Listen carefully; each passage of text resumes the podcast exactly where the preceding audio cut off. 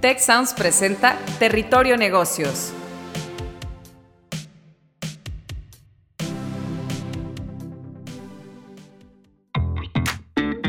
Bienvenidas y bienvenidos a un episodio más de Territorio Negocios. Gracias por escucharnos y sumarse a la conversación en redes sociales con el hashtag Territorio Negocios. El día de hoy vamos a abordar un tema que está en boca de muchos, el boom del nearshoring México. Ante un escenario global donde las empresas buscan una mejor gestión de riesgos geopolíticos, ambientales y tecnológicos, además de la eficiencia operativa, México surge como una alternativa para la relocalización de cadenas globales de valor. El llamado nearshoring no para de sumar titulares en los medios, pero cabe preguntarse si las expectativas que hay en torno a este fenómeno se cumplirán o será esta una oportunidad histórica desaprovechada. Para analizar las oportunidades y retos del nearshoring, hoy nos fijamos en un reporte recién salido del horno y que reúne el trabajo de 22 investigadores y expertos del TEC de Monterrey. Este estudio está coordinado por el doctor Osmar Zabaleta, quien es decano asociado de investigación de EGADE Business School y de nuestra Escuela de Negocios, quien hoy tenemos como invitado y nos acompaña para desgranar los principales hallazgos de este documento. Encantados de darte la bienvenida, Osmar. Qué gusto tenerte con nosotros. Muchas gracias, Jaime, por la invitación. Es un verdadero honor y un gusto muy grande para mí tener la oportunidad de estar aquí contigo. Gracias, Osmar. Y pues yo soy eh, su servidor, eh, como de costumbre, Jaime Martínez, decano regional para la Ciudad de México de la Escuela de Negocios también, del Tecnológico de Monterrey. Pues, Osmar, en la discusión de esta investigación quisiera comenzar, eh, digamos, de lo ir de lo general a lo particular. Esta investigación, que como ya mencioné fue grupal, involucró 22 diferentes investigadores se titula Nearshoring, retos y oportunidades para la integración y el fortalecimiento de las cadenas globales de valor en México. Y a mí me parece uno de los esfuerzos de análisis en este tema más completos que hay actualmente en el país. Em, para ti como líder de este proyecto, ¿cuáles fueron algunos de los hallazgos que a ti más te han sorprendido o que te parecen más valiosos? Sí, muchas gracias eh, por la pregunta, Jaime. Mira, son varios, o sea, el, el proyecto de manera integral eh, contempla diferentes dimensiones eh, de análisis y más que ahondar en lo que típicamente uno encuentra en cualquier reporte de esta naturaleza, que a la fecha hay muchos. Como tú bien señalas, de alguna forma creo que de manera integral este documento contempla diferentes dimensiones de análisis alrededor de las cuales hay diferentes eh, hallazgos. En ese sentido, yo te diría que parte de lo más relevante para mí es el hecho de reconocer que en el país, si bien tenemos mucho potencial para aprovechar las oportunidades que este fenómeno de relocalización de los centros de, de producción de Asia, puntualmente en China, significan para México, hay muchos retos que tenemos que atender. Yo diría que uno de los más importantes, y está eh, documentado ahí, tiene que ver con el proceso de integrar a las cadenas de valor del sur de México, del sureste de México, con las del norte esencialmente, y propiciar los mecanismos apropiados para integrar a las pequeñas y a las medianas empresas con las eh, cadenas globales de valor que de alguna forma, de manera natural, se van a estar conformando en México.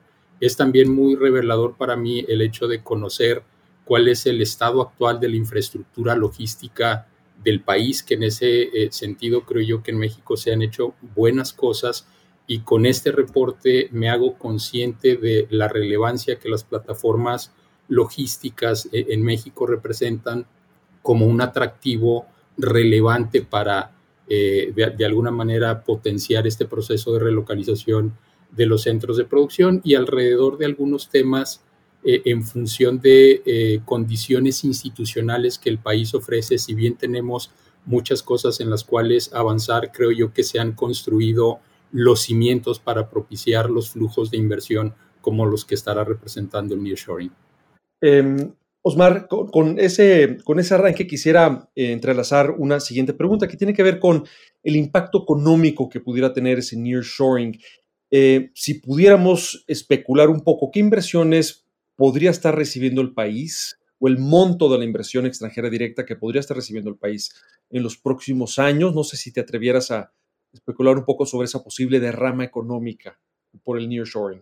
Sí, sí, claro. Eh, mira, en, términos generales, Jaime, y dependiendo de la fuente, y evidentemente en conversaciones con, los colegas, puntualmente alrededor de nearshoring eh, hablaríamos o, se estiman eh, flujos de inversión del orden de los 155 mil, 175 mil millones de dólares eh, que esto de alguna manera tendría nuevos, ¿verdad? Hablando específicamente de nearshoring en los siguientes 5 o 7 años, y que esto de alguna manera eh, le daría un dinamismo muy particular al sector exportador. Sabemos que por la naturaleza de las actividades alrededor del nearshoring, que esencialmente son eh, alrededor de la industria de la manufactura, estimamos que la mayor parte de la relocalización de los centros de producción se den dentro del sector manufacturero. Y en ese sentido, lo que vemos es que los flujos de inversión van a potenciar la actividad exportadora de México y esto de alguna manera eh, permitiría eh, un crecimiento económico, desarrollo y bienestar sin precedentes para el país, siempre y cuando todos los desafíos, todos los retos sean atendidos y algunos tienen que ver con este proceso eh, planeado, estructurado de integrar eventualmente eh, a las empresas del centro, del sur, con las cadenas de valor del norte de México. Entonces, para eso, evidentemente, se requiere, creo yo, de una política industrial, repito, bien planeada, bien estructurada, para aprovechar eh, lo que estos flujos de inversión están y estarán representando para el país, Jaime. Osmar, tocas varios puntos muy, muy importantes eh, y uno de ellos haces énfasis en la oportunidad para integrar mejor las cadenas productivas del sur y logísticas del sur con las del norte. Eh, hablas de pues, que en esto hay o pudiera haber oportunidades para todo el país y no solamente para el norte maquilador o el norte manufacturero.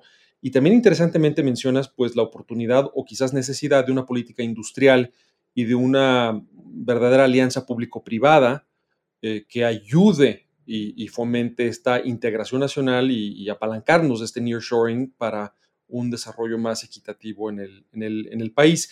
Para escuchas que tenemos, Osmar, en este podcast, en zonas del país fuera del norte, además del norte, em, tú entonces res oportunidades para estas otras empresas para también beneficiarse del nearshoring? Eh, es una pregunta muy interesante, Jaime. Mira, eh, quisiera eh, dividir mi, respuesta de, la siguiente manera.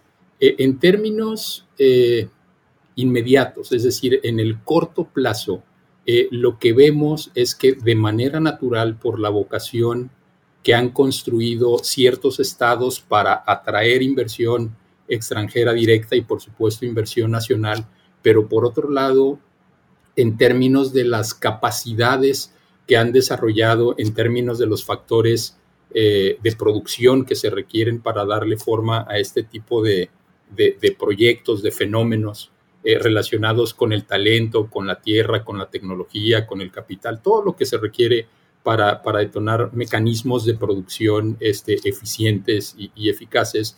Debo reconocer que eh, de manera natural las oportunidades en el corto plazo apuntan hacia los es, algunos estados del norte y del noreste de México y algunos del centro. Hablo de Baja California, de Chihuahua, de Coahuila, Nuevo León, Tamaulipas, probablemente de Querétaro, Aguascalientes en algunos sectores, el Estado de México. E, esto es en el corto plazo, pero en el mediano plazo yo creo que en términos de definir una política industrial, como tú bien señalas, en la que se dé una total sinergia y colaboración entre la iniciativa privada, las entidades de gobierno y las entidades educativas, creo yo que podemos crear o podríamos crear estos entornos de colaboración que ayuden a definir claramente los lineamientos, las reglas que de alguna manera permitan atraer la inversión de una manera eh, ordenada y considerando el potencial y las limitantes que los estados del país representan. Y por supuesto, con mecanismos apropiados, Jaime, que permitan detonar los programas de capacitación, de acompañamiento técnico, de financiamiento, de, transferencia de tecnología, por supuesto, que sobre todo pequeñas y medianas empresas estarán requiriendo para integrarse a estas cadenas más grandes de valor y propiciar un desarrollo pues más parejo, más balanceado, cuidando que no haya desequilibrios. E, es como lo veo, Jaime. De acuerdo. Y pues habitualmente pensamos que las ventajas competitivas de, México, ya hablando a nivel nacional, para traer este nearshoring, pues es la larga frontera que tenemos con eh, nuestro socio comercial del norte, el hecho de que tenemos una zona horaria eh, prácticamente idéntica y por supuesto está la mano de obra en muchos casos pues eh, aún muy económica. Pero ¿qué otras ventajas, Osmar, eh, tenemos competitivamente en México para atraer eh, esta inversión extranjera directa y que empresas decidan reubicar sus operaciones en el país? Sí, gracias, Jaime. Qué, buena pregunta. Mira, yo, yo pondría en primer lugar la, trayectoria, la experiencia que como país tenemos de casi 30 años de estar vinculados a las cadenas de valor de los Estados Unidos a raíz de la puesta en marcha del, del Telecan, del Tratado de Libre Comercio para América del Norte, hoy, hoy TEMEC.